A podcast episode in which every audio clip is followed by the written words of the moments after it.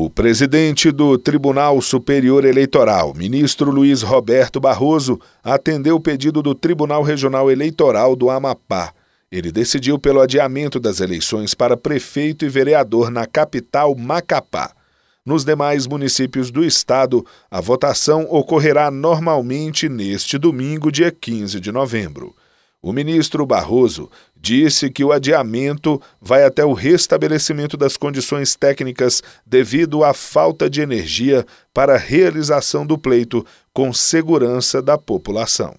Uma nova data deverá ser fixada pela Justiça Eleitoral.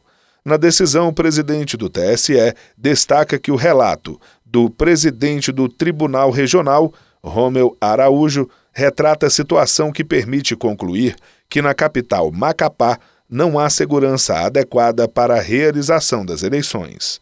Do TSE, Fábio Ruas.